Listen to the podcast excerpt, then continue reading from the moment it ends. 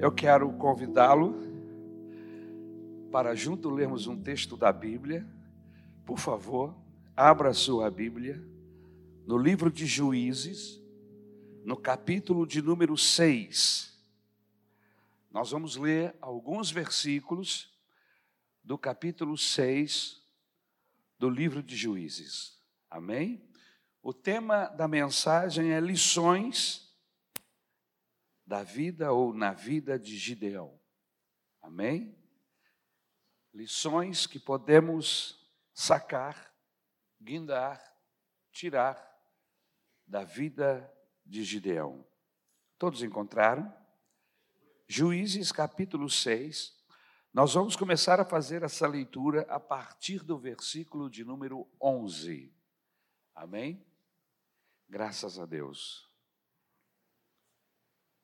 Todos acharam? Diz assim o texto da Bíblia. Então o anjo do Senhor veio e sentou-se sobre a grande árvore de Ofra, que pertencia ao Abiesrita Joás. Gideão, filho de Joás, estava malhando o trigo num tanque de prensar uvas, para escondê-lo dos medianitas. Então o anjo do Senhor apareceu a Gideão e lhe disse: O Senhor está com você, poderoso guerreiro. Ah, Senhor, Gideão respondeu: Se o Senhor está conosco, por que aconteceu tudo isso? Onde estão todas as suas maravilhas que os nossos pais nos contam quando dizem: Não foi o Senhor que nos tirou do Egito? Mas agora o Senhor nos abandonou e nos entregou nas mãos de Midian. O Senhor se voltou para ele e disse: Com a força que você tem, vá libertar Israel das mãos de Midian. Não sou eu quem o está enviando? Ah, Senhor, respondeu Gideão, como posso libertar Israel? Meu clã é o menos importante de Manassés e eu sou o menor da minha família. Eu estarei com você, respondeu o Senhor, e você derrotará todos os medianitas como se fossem um só homem. E Gideão prosseguiu: Se de fato posso contar com teu favor, dá-me um sinal de que és tu que estás falando comigo. Peço-te que não vás embora até que eu volte e traga minha oferta e a coloque diante de ti. E o Senhor respondeu: Esperarei até você voltar. Então Gideão foi para casa, preparou um cabrito e com uma arroba de farinha fez pães sem fermento, pôs a carne num cesto e o caldo numa panela, trouxe-os para fora e ofereceu-os a ele sobre a grande árvore.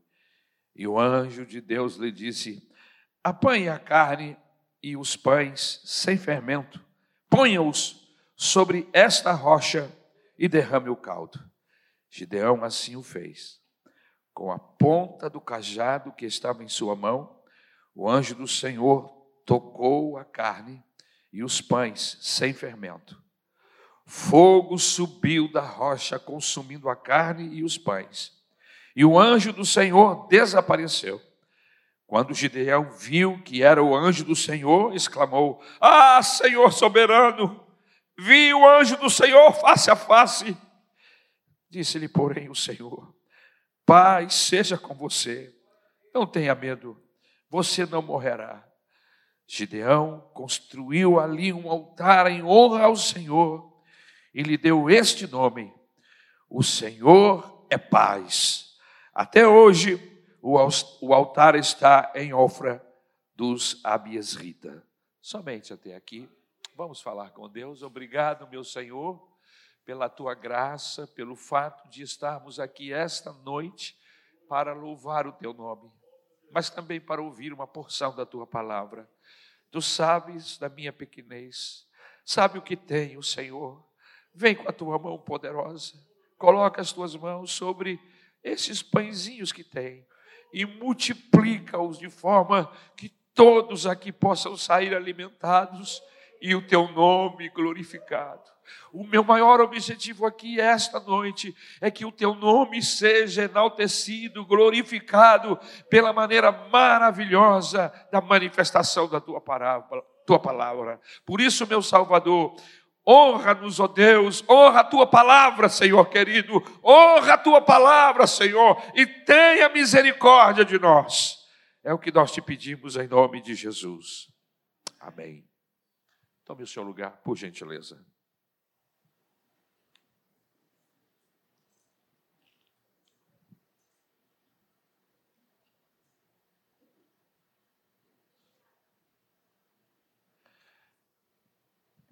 Com certeza, quem sabe com algumas exceções, essa é uma das histórias mais impressionantes da Bíblia Sagrada. E com certeza você já deve ter ouvido em algum momento da sua trajetória cristã, é um estudo bíblico, estudo da escola bíblica dominical, ou quem sabe em uma mensagem, alguém trabalhar esse texto. Eu gostaria que o Senhor nos desse esta manhã uma direção, uma orientação, ou melhor, esta noite, para que, no nome de Jesus, todas as verdades bíblicas que podem ser aplicadas a nós, que elas sejam para a glória do seu nome. Neste texto, o texto de Juízes, capítulo 6, versículo 11, nós conhecemos Gideão. Seu nome significa lenhador ou cortador. Em um sentido secundário, significa guerreiro. Neste texto, versículo, de, versículo 11, Gideão aparece amedrontado, escondido, sacudindo e limpando trigo. O interessante é que ele escolhe um lugar um pouco estranho à cultura do trigo. Ele está sacudindo, limpando o trigo em um lugar próprio aonde se amassa uvas. Em um lagar, ele está pisando aonde se pisa as uvas para fazer vinho. É ali que ele está limpando o trigo. Isto mostra que ele não queria fazer isto em um lugar aberto, como de costume, para que outras pessoas pudessem vê-lo, mas ele procura fazê-lo em um lugar estranho a essa cultura de plantar trigo, de colher trigo. Parece que ele está escondido.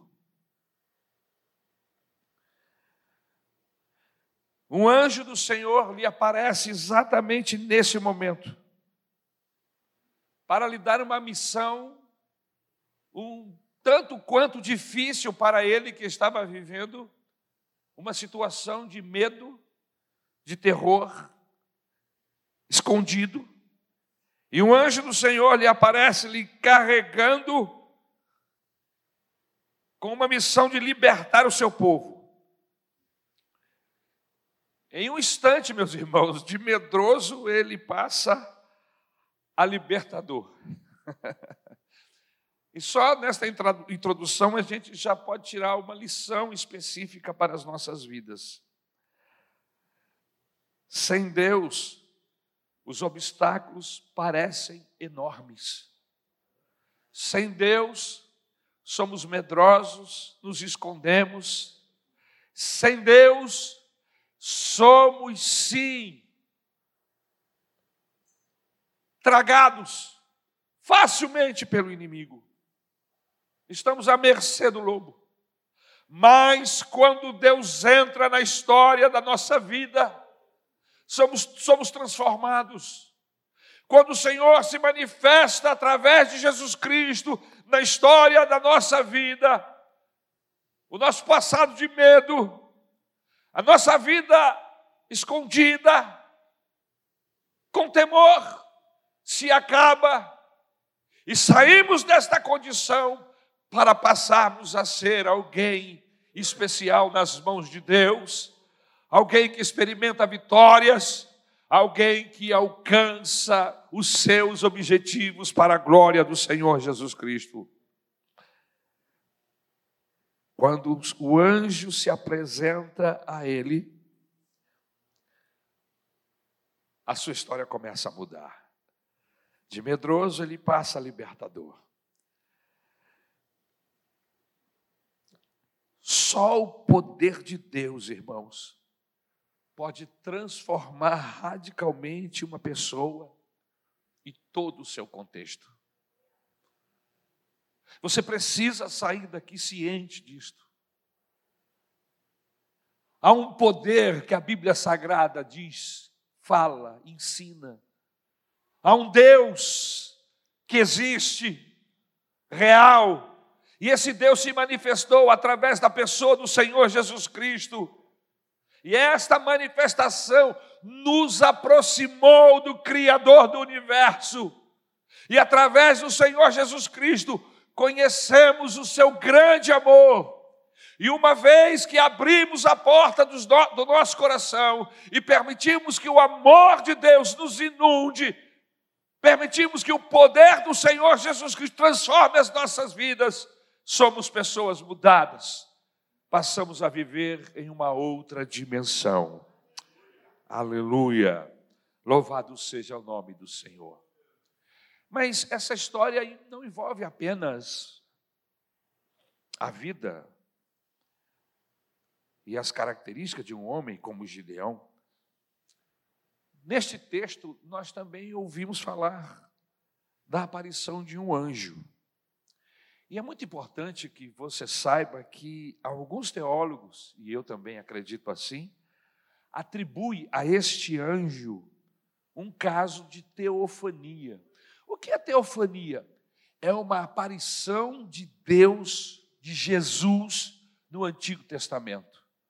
No Novo Testamento, meus irmãos, Jesus aparece no contexto bíblico como homem, ele encarna, ele nasce como homem, se faz uma criatura humana como eu e você, mas ele é Deus.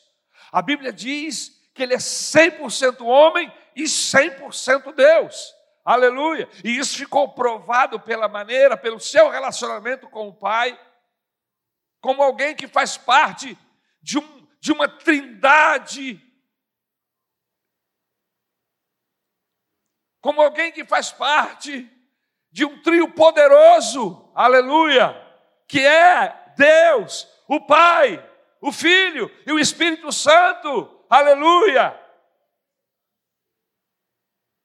São formas do nosso Deus se manifestar, mas Ele é o único Deus, aleluia. E Ele se manifesta como Filho nos Evangelhos. Mas no Antigo Testamento, as pessoas não tinham esta manifestação de Deus. E veja como esse anjo se apresenta. Ele se apresenta no Antigo Testamento como o anjo do Senhor. Nós temos algumas aparições de anjos em muitos textos bíblicos do Antigo Testamento. Mas o importante é que em algumas delas, este anjo se apresenta como o anjo do Senhor. E este anjo especificamente, ele permite e aceita adoração, o que não é comum na aparição de anjos Normalmente, quando aparecem diversos personagens no texto bíblico, eles não aceitam absolutamente serem adorados. Mas em alguns textos específicos, o anjo do Senhor aparece, fala como Deus, dá autoridade como Deus, concede capacidade, aleluia, aceita sacrifício e aceita a adoração. Então, os teólogos, os estudiosos da Bíblia dizem: não, isso aí não é um anjo qualquer. Isso aí é uma manifestação de Deus, do Senhor Jesus do Antigo Testamento. Então, meus irmãos, é algo especial na vida deste personagem. Deus se manifesta pessoalmente a ele como anjo do Senhor. Aleluia. Para lhe consolar, para lhe trazer alento, para lhe trazer coragem. Deus tinha um projeto, um plano com esse homem. Aparentemente, eu, como ser humano, não escolheria Gideão, porque, como o próprio texto bíblico diz, ele estava com medo, temendo ser morto pelos, pelos medianitas, ele se esconde. E na minha capacidade, na minha percepção, uma pessoa que se esconde é uma pessoa que está acovardada. Mas Deus não olha como eu olho, irmãos. E isto é maravilhoso. Porque Deus não olha apenas a aparência, o que aparentemente é, é, é, se apresenta diante de todos nós, não. Deus tem a capacidade de ler coração, de esquadrinhar ventre, Ele sabe o que somos por dentro. E ele sabia que ali naquele homem, naquele jovem, havia um homem valente, mas esse homem precisava ser despertado. E o Senhor Deus lhe aparece como um anjo para lhe dizer: Eu estou contigo, Gideão. Você pode estar com medo, você pode estar pensando: quem sou eu? Eu sou limitado, eu sou pequeno, mas você precisa saber: Gideão, vai nessa tua força, eu estou contigo. Você precisa saber a diferença entre uma pessoa que está só e uma pessoa cujo Senhor está com ele. Eu me encanto na Bíblia Sagrada com personagens que sempre, quando o texto fala sobre suas atividades, sobre suas ações, sobre o seu reinado, enfim, quando o texto fala, nos dá informações sobre, sobre quem era e como faziam as coisas, o texto que antecede ao personagem é: e o Senhor estava com ele. E o Senhor estava com Davi, e o Senhor estava com Davi, e o Senhor estava com José, e o Senhor estava com Gideão, aleluia. E eu quero lhe dizer uma coisa: você precisa que Deus esteja com você para que você vença o mal.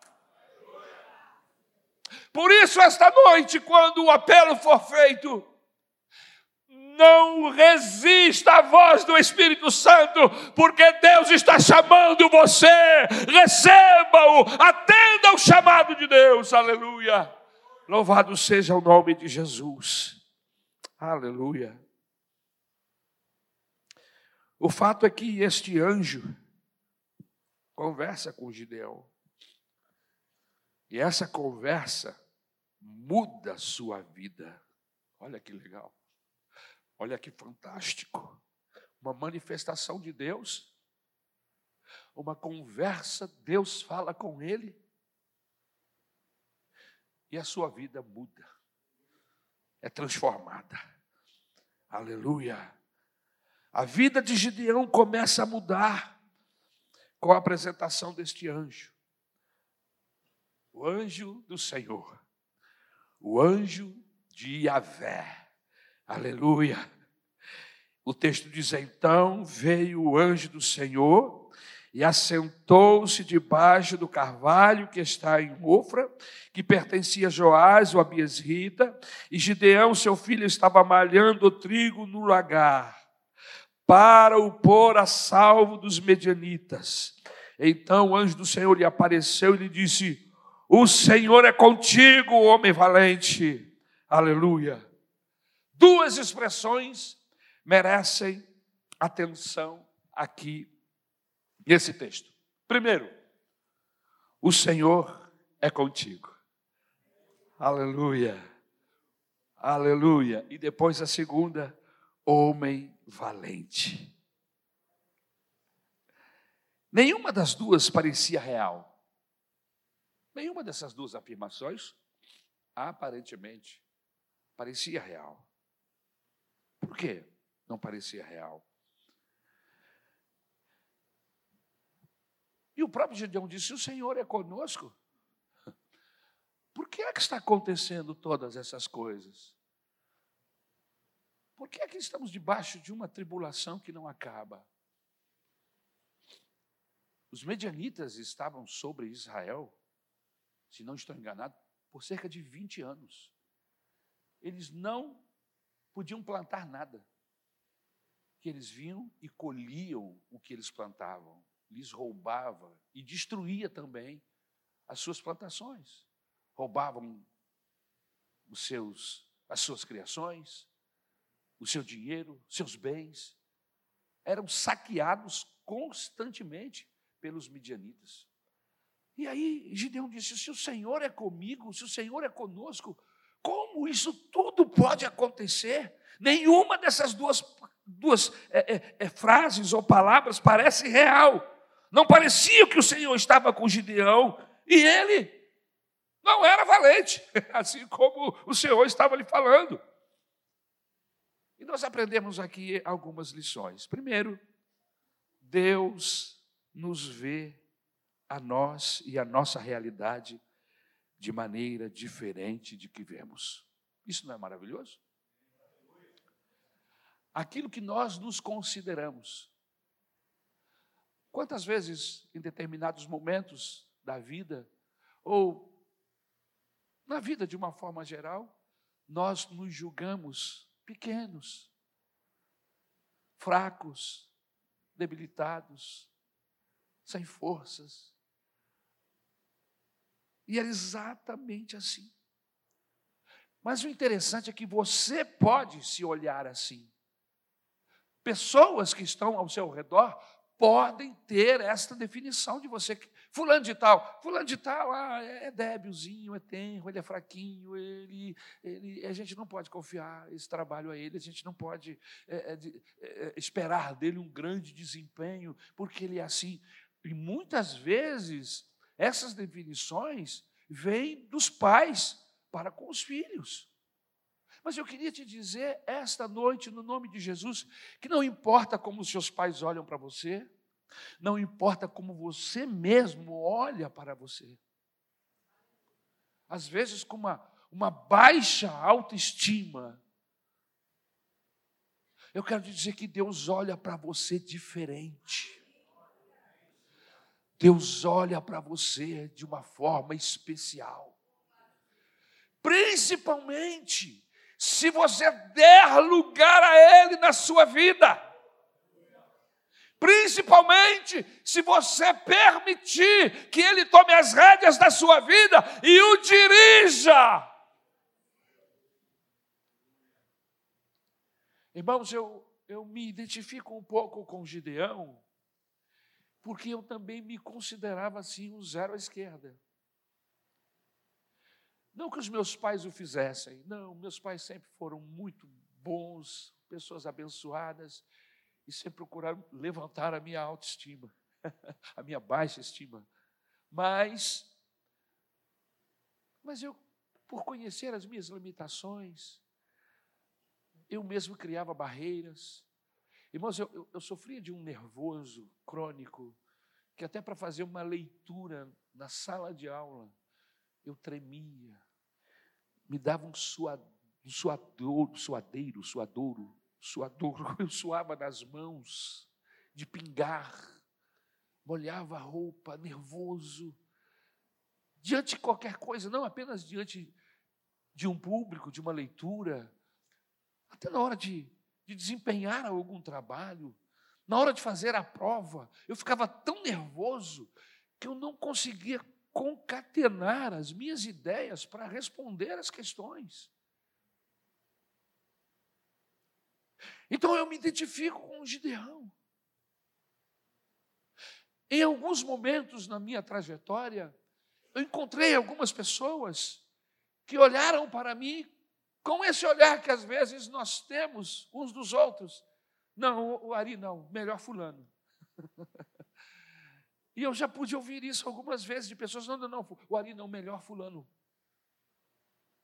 E aí as pessoas se deram conta que eu estava presente né, na reunião.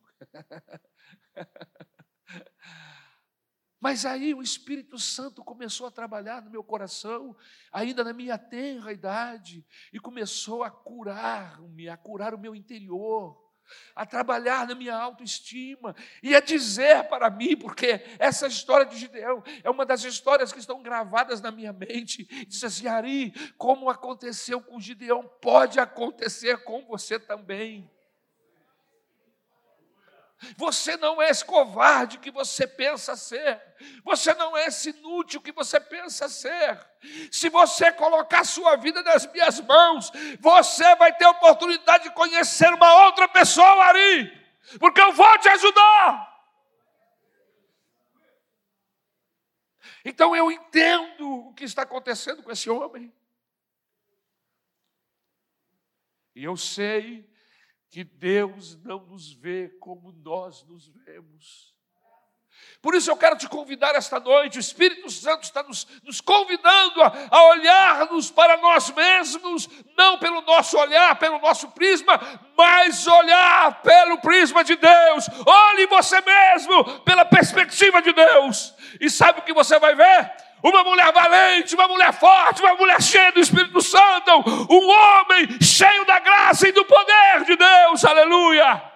Um jovem destemido, corajoso, que confia no Senhor, e porque confia no Senhor, vai obter a vitória que precisa. Aleluia. A segunda coisa é que Deus está conosco mesmo nos momentos em que nós, em que não nos parece estar. Era o caso ali. O fato dos inimigos de Israel, dos medianitas, os atacarem e durante um determinado período levar vantagem sobre eles, não significa que Deus não estava vendo. Como pode, Senhor, se tu estás conosco, como pode estarmos vivendo todo esse processo de dificuldade, de tribulação? Nem sempre Deus se manifesta em nossas vidas com poder para destruir ou enfrentar o inimigo, mas às vezes o Senhor está presente em nossas vidas, nos dando resignação. O que é isso, pastor? Graça para suportar o dia mal. Resiliência, melhor, melhor palavra, obrigado, querida. Resiliência para suportar, para passar pelo dia mal e não ser destruído. Porque é isso que diz Efésios, capítulo de número 6, quando fala sobre as vestiduras do soldado de Deus, a, armadura de Deus. O texto, versículo 10, 11 e 12 diz que uma vez que nós estamos vestidos com esta armadura, nós podemos passar pelo dia mal, ou seja, mesmo com a armadura de Deus, os dias maus virão as circunstâncias contrárias ocorrerão, mas como você está em Deus, como você está vestido com a armadura de Deus, você vai passar por esse dia mal, e quando terminar o dia mal, o texto bíblico diz assim: você vai sair inteiro, inteiro fisicamente, inteiro psicologicamente, inteiro. Você sabe o que é isso? Não foi destruído, não foi amassado. Ah, ah, o problema, a dificuldade, o inimigo, as circunstâncias não serão poderosamente ou suficientemente fortes para destruir você. Por quê? Porque você está escondido em Deus.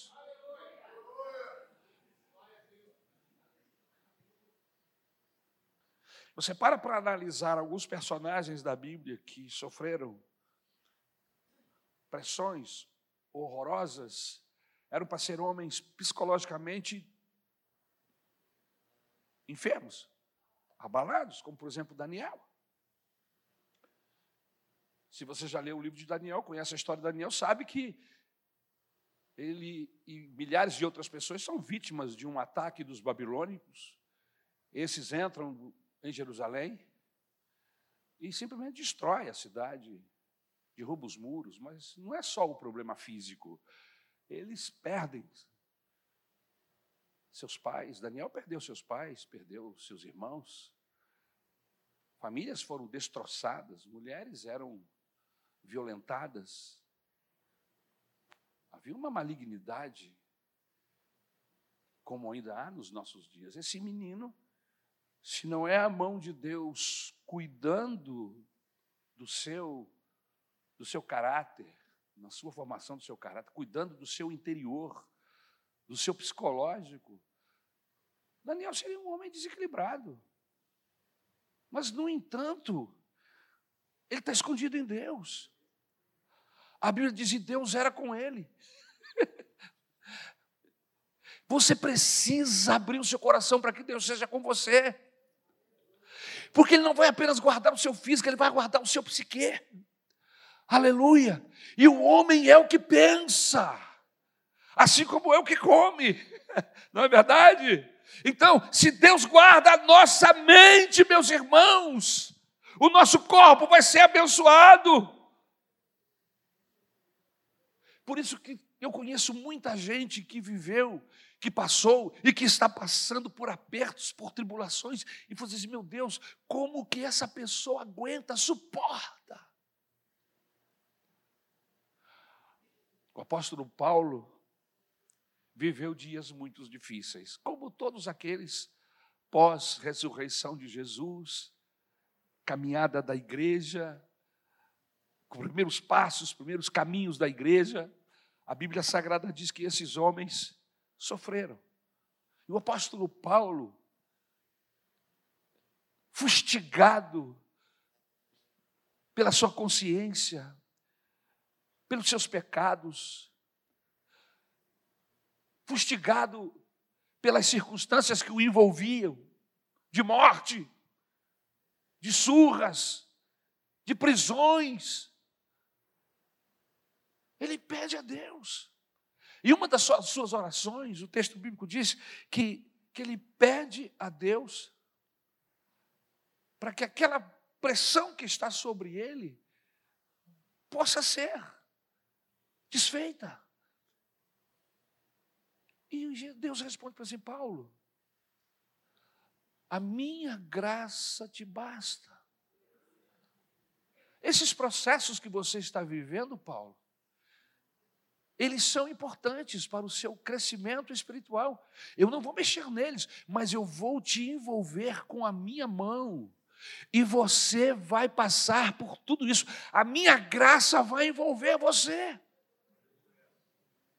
É isto que eu e você precisamos para enfrentar os dias que estamos vivendo e quem sabe os dias que virão. O que nós precisamos não é de um, um, prefeito ou de um deputado que esteja lá na Câmara Federal ou na Câmara Estadual. O que nós precisamos é da graça de Deus. Nós não precisamos de, de, um, de um presidente que seja evangélico, nós precisamos que Deus esteja com o seu povo, aleluia. Porque se Deus estiver com a igreja, irmãos, não há quem possa se levantar contra. Aleluia! Porque mexer com a igreja é mexer com o próprio Deus, mexer com o Senhor Jesus Cristo. É Ele que vai se levantar para defender a igreja, não é o exército. Não são os ministros, não são os poderes constituintes. o poder que vai guardar e vai manter a igreja como fez até agora. É o poder que vem de cima, é o poder de Deus, aleluia. Por isso, por isso que eu já decidi há muitos anos atrás a ser discípulo, a me tornar discípulo desse Salvador, desse Jesus. Louvado seja o nome do Senhor. Deus está conosco, mesmo nos momentos em que nós, ou momentos em que parece que estamos sós. Outra coisa é que Deus vê potencial em nós, potencial que nem nós mesmos enxergamos.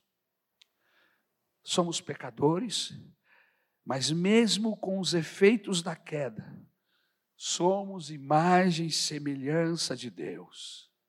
Temos potencial temos potencial. o potencial arranhado pela queda, imaculado pelas nossas limitações. Mas a graça de Deus é derramada sobre nós e a graça de Deus vai nos socorrer, e a graça de Deus vai nos capacitar para desempenharmos tarefas, missões que Ele venha nos otorgar hoje ou amanhã. Aleluia. Outra coisa é a dúvida e a resposta de Gideão. Veja o texto, Juízes capítulo 6, versículo de 15 a 16. Acompanhe comigo. Nós estamos trabalhando o texto. E ele lhe disse: Ai, Senhor meu, com que livrarei Israel? Eis que a minha família é a mais pobre em Manassés e eu, o menor na casa de meu pai. Tornou-lhe o Senhor: Já que eu estou contigo, ferirás os medianitas como se fossem um só homem. Aleluia. Gideão externa aqui sua dúvida. Gideão externa aqui a sua insegurança. E Deus lhe responde. E Deus diz que vai usá-lo. A lição aqui é esta: Deus não está procurando homens fortes, aparentemente, mulheres aparentemente completas e fortes, não. Deus usa os fracos, usa os fracos para derrubar os fortes, porque Ele fortalece a fraqueza dos que Ele usa. Aleluia. Deus não está procurando Hulks, irmãos. A gente vive, às vezes, envolvido com as histórias da TV dos super-heróis, dos super-homens, dos homens de ferro, do Hulk, da Mulher Maravilha. Interessante. É que Deus, em toda a história da humanidade, da manifestação dele ao homem, ele nunca buscou gente aparentemente forte. Ele sempre busca o fraco, o pequeno, não apenas que se considera, mas é, aleluia, pequeno e é fraco diante da circunstância que se lhe apresenta. Mas Deus, diz a Bíblia Sagrada, que Ele se aproveita do vaso que é fraco, daquele que dá lugar a Ele para que se manifeste nele a glória do Senhor, aleluia. Por isso, se você se sente pequeno, um zero à esquerda. Por isso, se você acha que jamais o Senhor olhará para você para usá-lo, eu quero dizer que você está redondamente enganado, pois é exatamente de pessoas assim que Ele está procurando, aleluia. Pessoas que sabem os seus limites, sabem a sua pequenez, mas também sabem que o Deus do céu é grande, que o Deus do céu é poderoso, que o Deus do céu não perde o seu trono, que Ele tem as rédeas das mãos e que Ele usa quem Ele quer, a hora que Ele quer, da maneira que lhe aprover. Aleluia. Aleluia. O mundo cultua o poder, o mundo cultua a força, e Deus usa os fracos para derrubar os fortes, porque Ele fortalece a fraquezas do, daqueles que usa, aleluia. Agora há uma advertência aqui. Enquanto a igreja foi fraca, no sentido humano falando, enquanto a igreja do Senhor dependia do Senhor Jesus, havia mais manifestações de Deus em nosso meio. No momento em que nós que fazemos parte da igreja começamos a olharmos para outros recursos, para outras portas de alívio, nós, sem percebermos, fechamos as ações de Deus em nossa vida. Do que, que você está falando, pastor? Quando alguém ficar enfermo na sua casa, antes de você sair correndo procurando um médico, por que, você não experimenta fazer uma oração? Eu, não estou dizendo para você não ir ao médico, por favor, não me interprete mal, pastor. Ele diz que é para a gente não ir mais ao médico. Isso não é verdade. Eu não estou falando isso. Eu estou dizendo que antes de você entrar em pânico e sair correndo pelo trânsito, por que você não usa a autoridade que o Senhor Jesus lhe deu? O problema é que nós estamos afastados de Deus. Nós confiamos muito mais na força do nosso braço, na nossa habilidade. Nós confiamos muito mais naquilo que nos é apresentado como solução do que no nosso Deus. A medicina, irmãos, é sim um braço de Deus para abençoar. É, é. Mas aonde termina, quando termina o poder da medicina, está começando o poder de Deus. O que é que significa isso, pastor? Significa que se o médico diz que é o fim, eu quero lhe dizer esta noite, no nome de Jesus, que não é o fim. Será o fim se Deus quiser. Será o fim se Deus permitir, mas se Ele atuar, se estiver dentro da vontade dele fazer, aleluia, Ele vai contradizer a medicina, sim, porque Ele é Deus. Antes de buscarmos soluções para os nossos problemas, corrermos para os chamados antigamente, alguém sempre tinha um contato, era chamado de pistolão, lembra disso? Não, eu tenho um pistolão. Em outras palavras, eu tenho um conhecido que pode e ele vai nos ajudar. Irmãos, eu também tenho um conhecido que pode. Talvez essa deveria ser a nossa resposta antes de buscarmos qualquer ajuda. Eu não estou dizendo que você não faça. Não. Mas por que não primeiro bater na porta dos céus? Por que não primeiro exercitar a fé? Senhor, eu vou até falar com fulano e vou pedir ajuda a Ele, mas antes eu quero falar contigo, porque Tu és o dono do ouro, da prata, Tu és aquele que tem todo o poder. Senhor amado, responde a minha oração. E quem sabe antes de você sair de casa, o Senhor já tenha respondido com a cura, com a libertação, com aquilo que você precisa. Aleluia. Louvado seja o nome do Senhor. Aleluia. Quando nós passamos a cultuar o poder, quando nós nos ali, aliamos aos poderes humanos, a igreja enfraqueceu. Muitos na igreja hoje querem o poder, querem a força política, querem a força social, querem a força econômica. Você precisa saber que a força da igreja está no poder de Deus, que age nela. Aleluia. Não confundamos as coisas e não amemos o poder humano e secular, nem ambicionemos poder que não seja o poder de Deus. Seja nosso desejo que a glória de Deus se manifeste em nossa vida, como instrumentos dele. Você pode ser, sim, um instrumento de Deus para levar libertação, cura, bênçãos. Você pode ser, sim, um instrumento de Deus para ajudar a viúva e quando eu falo de ajuda, não estou falando só de questões espirituais, mas você pode ser a resposta à oração da viúva, do carente, do necessitado, quando você chega com uma cesta de alimento.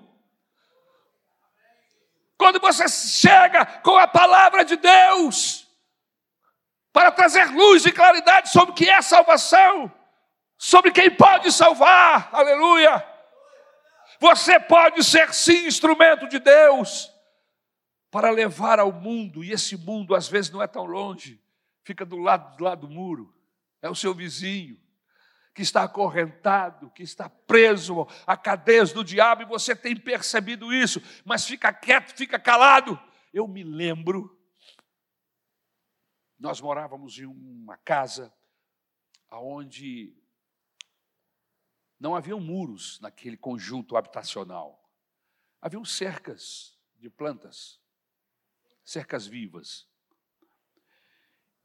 E nós tínhamos um vizinho da direita e um vizinho da esquerda.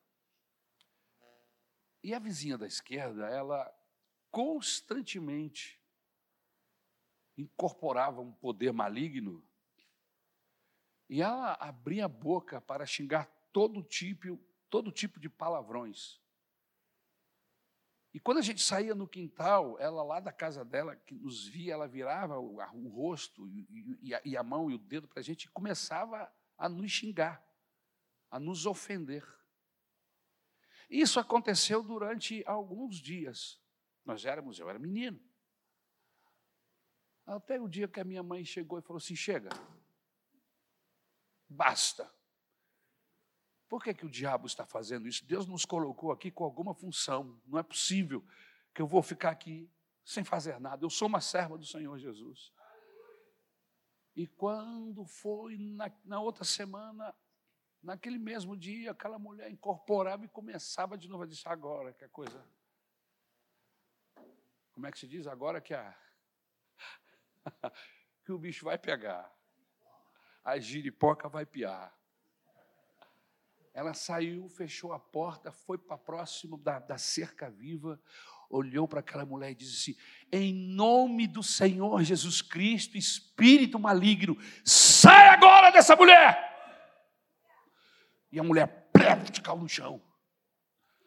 E quando ela caiu no chão, a minha mãe atravessou a cerca, porque não havia nada que impedisse, foi lá, lhe deu a mão e levantou a mão e disse: O Senhor tem um plano na sua vida e você precisa render-se a Jesus agora. E ela ajoelhou-se e aceitou a Jesus como Senhor e Salvador da sua vida. E depois era comum passarmos na frente da casa dela e ouvirmos músicas e louvores a Deus que saía de lá. Aleluia! Em outra ocasião, a minha mãe precisava de uma ajudante e alguém lhe indicou uma ajudadora, uma pessoa para lhe ajudar em casa. E aí, uma mocinha, ainda nova, devia ter uns 18, 20, 22 anos por aí, eu era ainda um adolescente. Só que essa moça, de noite, ela entrava para dentro do quarto, onde ela ficava, trancava a porta, irmãos. E muitas vezes nós passávamos na porta da porque a gente tinha um acesso, tinha um outro sanitário, um toalete, tinha uma área de, de, de, de lavar roupas, essas coisas. E quando nós passávamos ali, nós escutávamos uma voz lá dentro. Eu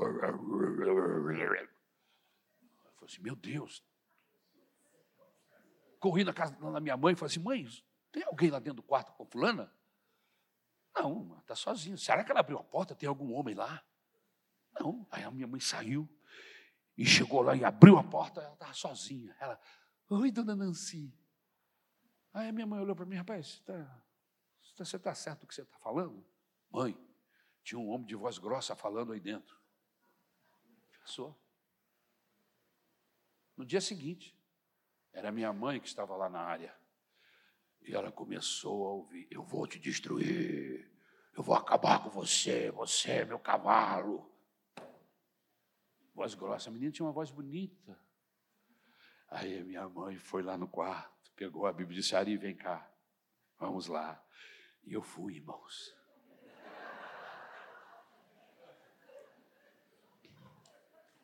Quando a minha, abriu, a minha mãe abriu a porta, a moça estava conversando com a boneca, e era a boneca que falava com ela.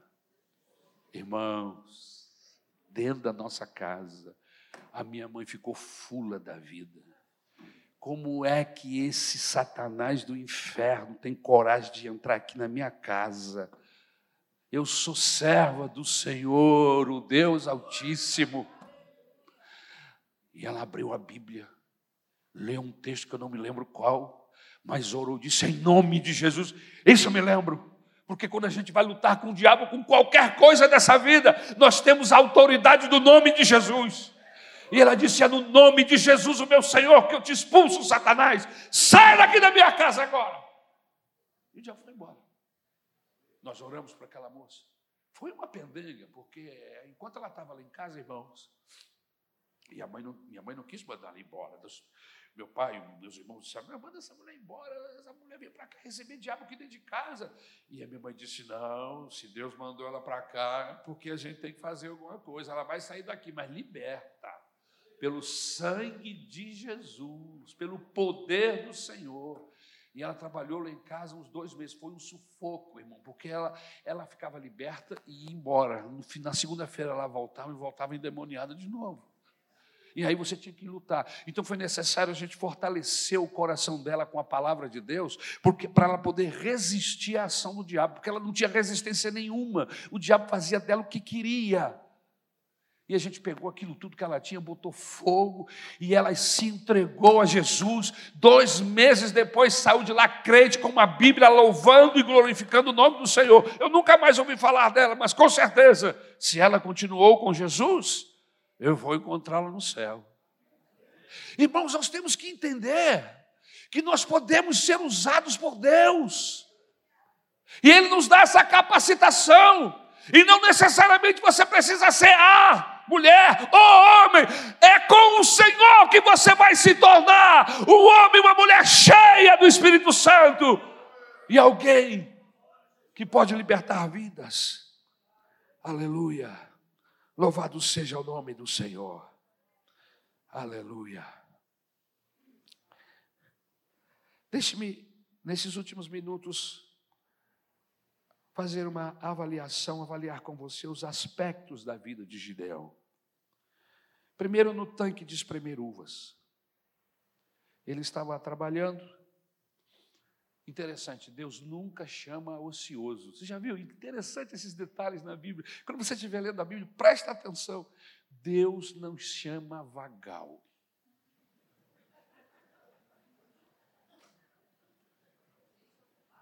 Deus só chama gente ocupada. Olha que legal.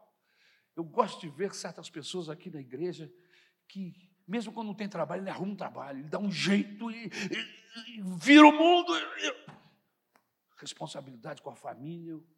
Sabe, eu fico feliz da vida de ver gente assim. Eu olho assim e assim, Deus tem algo especial com essa pessoa.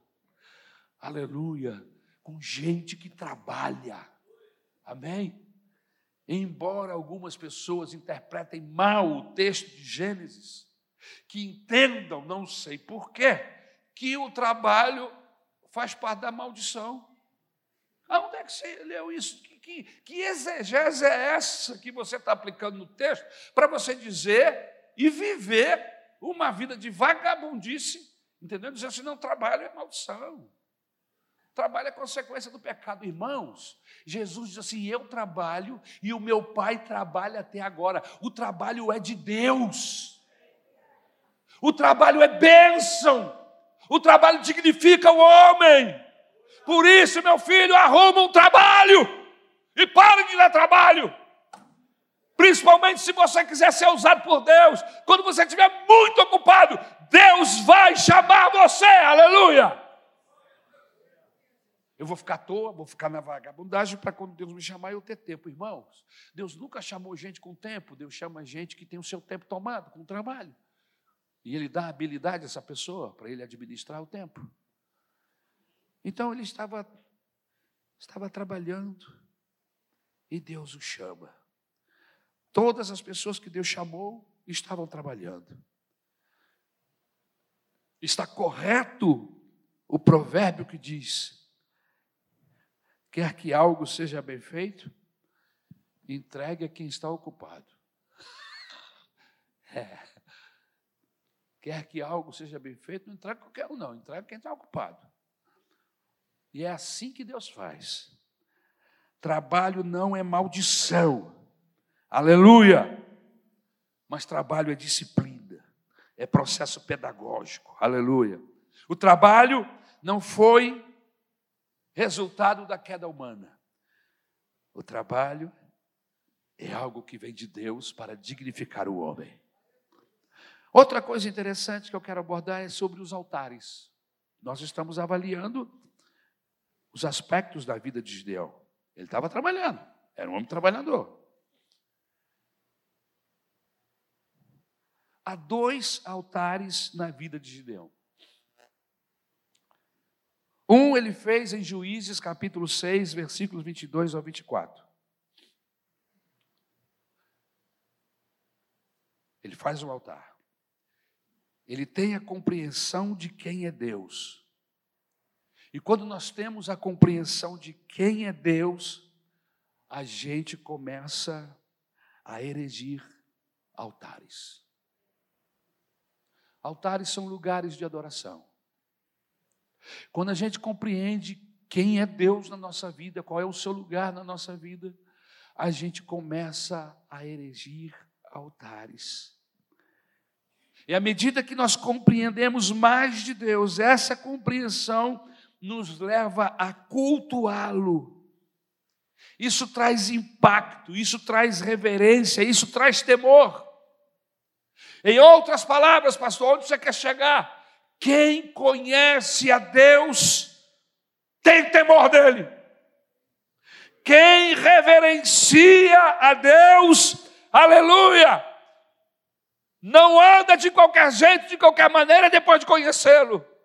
A sua vida começa a ter dois momentos: antes de Deus entrar e depois que Deus entra. Antes de Deus chegar na sua vida, você era um mentiroso, um indecente, um bandido, um safado, um, um indivíduo. Me ajuda aí, gente. Um indivíduo da pior qualidade. Mas a partir do momento que você conhece Deus, que Deus começa a se revelar na sua vida, através da sua palavra, da, da, da sua relação com Ele, o seu ser vai sendo transformado. Aleluia. E a Bíblia diz que aquele que mentia não mente mais, que aquele que matava não mata mais, que aquele que roubava não rouba mais, aquele que xingava palavrões não xinga mais, aquele que era trapaceiro nos seus negócios não faz mais nenhum tipo de trapaça, aquele que era desonesto em tudo que fazia, que maquinava o mal, agora é um homem decente, é um homem que trabalha para dignificar a sua vida, a sua família e glorifica o nome do Senhor com as suas atitudes. E aí vem a questão: se você conhece Deus, por que, que a sua vida não foi transformada ainda? Que tipo de evangelho é este que você está vivendo? Que você não permitiu que este evangelho transformasse você. Você colocou barreiras, até aqui virás, daqui não passarás. E quando nós fazemos assim, irmãos, nós não somos discípulos, passamos a ser senhores. Porque a gente é que vai dizer até onde Deus vai fazer, vai acontecer na nossa vida. Se você quiser se tornar um discípulo de Deus verdadeiramente, você precisa entregar as chaves de todos os compartimentos da sua alma. Chegar com mole de chave e dizer: Jesus, está aqui. Tem uns quartos que estão escuros, tem coisas horrorosas lá dentro. Jesus, entra lá e faz a limpeza necessária. Você não pode continuar vivendo essa vida dupla. E como dizia antigamente, um crente Raimundo, me perdoe Raimundo, por favor. Como é que é o crente Raimundo? É o crente que tem um pé na igreja e outro no mundo ele nem usufrui das coisas de Deus e tampouco das coisas da carne e do mundo. Ou ele quer um pouco de cada. Mas a Bíblia diz que o reino dividido não vai chegar em lugar nenhum. E outra coisa, Deus não quer assim. Ou Deus lhe tem todo, ou nada. Ou você é quente, ou você é frio. Morno não serve porque morno da ânsia de vômito, é o que diz Jesus lá no Apocalipse capítulo 3. Então cabe a nós que conhecemos Jesus, que estamos conhecendo, como diz Oséias, capítulo 6, conheçamos e prossigamos em conhecer ao Senhor. Prossiga! Deixe Deus completar a obra que Ele começou na sua vida. Deixe Ele terminar. Isso vai gerar em você uma pessoa separada do mundo, uma pessoa santificada, uma pessoa plena, uma pessoa cheia do Espírito Santo de Deus, uma luz que brilha na escuridão, um sal que salga aonde quer que chegue.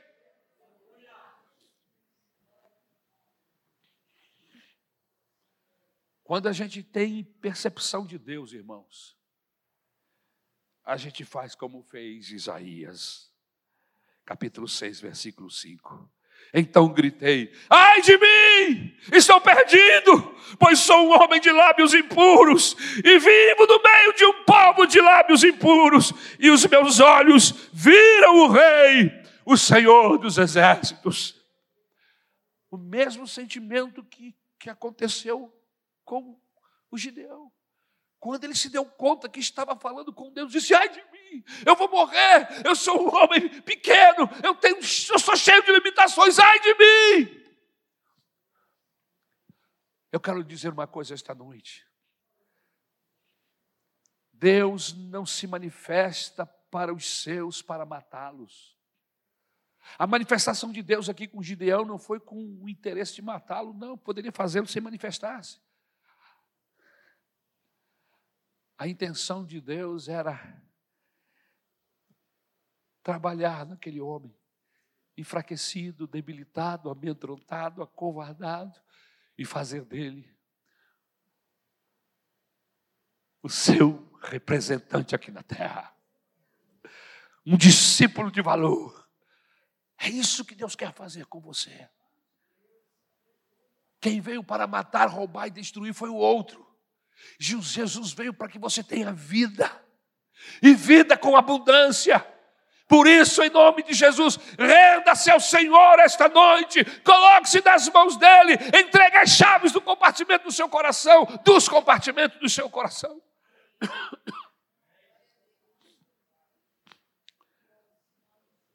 E você vai ver, você vai perceber que Deus vai trabalhar em você. A sua vida vai continuar aparentemente a mesma. Cuidando dos seus filhos, cuidando do seu marido, cuidando da sua esposa, cuidando dos seus filhos, cuidando dos seus pais, indo trabalhar, voltando, indo para a faculdade, voltando. Mas neste processo de vida, se você não abrir mão de Deus, você vai começar a perceber que algo está diferente. Eu quero convidar você para ficar de pé, porque o nosso horário já findou. Aleluia. Aleluia. O primeiro altar que ele faz é por temor a Deus. Conheceu ao Senhor e queria cultuá-lo. Quem conhece a Deus quer cultuá-lo. Quem conhece a Deus quer render suas vidas a Ele. Quem conhece a Deus quer entregar-se totalmente nas mãos dele. Eu quero que você avalie se você realmente tem conhecido a Deus. O outro altar que ele derrubou. Um ele erigiu, e o outro altar ele derrubou. E o que nós aprendemos aqui? É que existem lugares em que nós vamos erigir altares para adorar, glorificar o nome do Senhor. Mas é preciso que alguns outros altares na nossa vida sejam derrubados. Derrube altares dos deuses falsos que se instalam na sua vida. O Deus do amor ao dinheiro, da prisão ao sexo, da prisão ao poder. São esses três algozes que nós precisamos enfrentar e vencê-los. O amor ao dinheiro.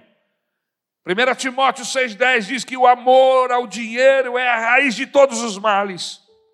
E algumas pessoas, por cobiçarem o dinheiro, desviaram-se da fé e se atormentaram com muitos sofrimentos. Você não serve ao dinheiro, é o dinheiro que serve a você. Aleluia. Por isso, seja Senhor, não se deixe aprisionar pelo ter, pelo possuir. Porque tudo isto, a Bíblia diz, Jesus falou que o ladrão rouba, a ferrugem come. Mas se você tem que guardar tesouros, guarde tesouros do céu, porque lá não tem inflação, lá não tem ferrugem, lá não tem FMI, aleluia. Os tesouros que você guardar nos céus estarão lá, aleluia. Liberte-se da escravidão, da sexualidade. O sexo vem de Deus, mas ele não pode lhe aprisionar. O sexo é um instrumento que, se for bem usado, será bênção para a sua vida, mas se ele for mal usado, ele vai acorrentar você, vai aprisionar você, vai acabar com você, vai afastar você de Deus e das pessoas. Então é preciso saber trabalhar e usar com inteligência. Por isso, Deus reservou o sexo para o casamento apenas para o casamento e entre um homem e uma mulher. Não como a sociedade está querendo nos impor agora, absolutamente. A Bíblia diz que Deus fez homem e mulher e disse a eles: unam-se, multipliquem-se e enchem a terra. Aleluia. Louvado seja o nome do Senhor. Poder. As pessoas querem poder. O poder vicia. O poder nos torna escravos. E nós precisamos, no nome do Senhor Jesus, nos colocarmos debaixo da Sua mão poderosa. E eu não estou falando do poder de Deus, estou falando do poder humano. Aqueles que entregaram suas vidas ao Senhor, eles têm o poder, não o poder humano, mas o poder de Deus, que se manifesta em suas vidas nos momentos próprios, nas capacidades de Deus. Por isso, em nome do Senhor Jesus, esta noite, você precisa derrubar alguns desses altares, erigir o altar do Senhor, e somente o altar do Senhor, mas destruir outros altares que estão construídos aí no seu coração, que nós construímos no nosso coração, e que nos e que o Senhor fica impedido de atuar por causa dessas prisões na qual nos prendemos. Hoje, se você quiser libertação para a sua vida, você precisa buscar a Jesus. Você precisa buscar a Deus. Pedir a Jesus que te ajude a quebrar essas, essas ilhargas, essas cadeias. Você precisa pedir a Deus ajuda para derrubar esses altares que estão destruindo você e destruindo seu relacionamento com Deus e o seu relacionamento com seus familiares, com as demais pessoas.